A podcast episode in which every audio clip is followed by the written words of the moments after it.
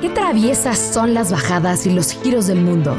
En algún momento alguien nos hizo dudar.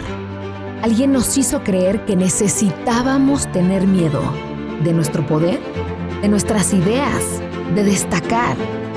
Tan sutil, tan invisible, aprendemos que no somos suficientes.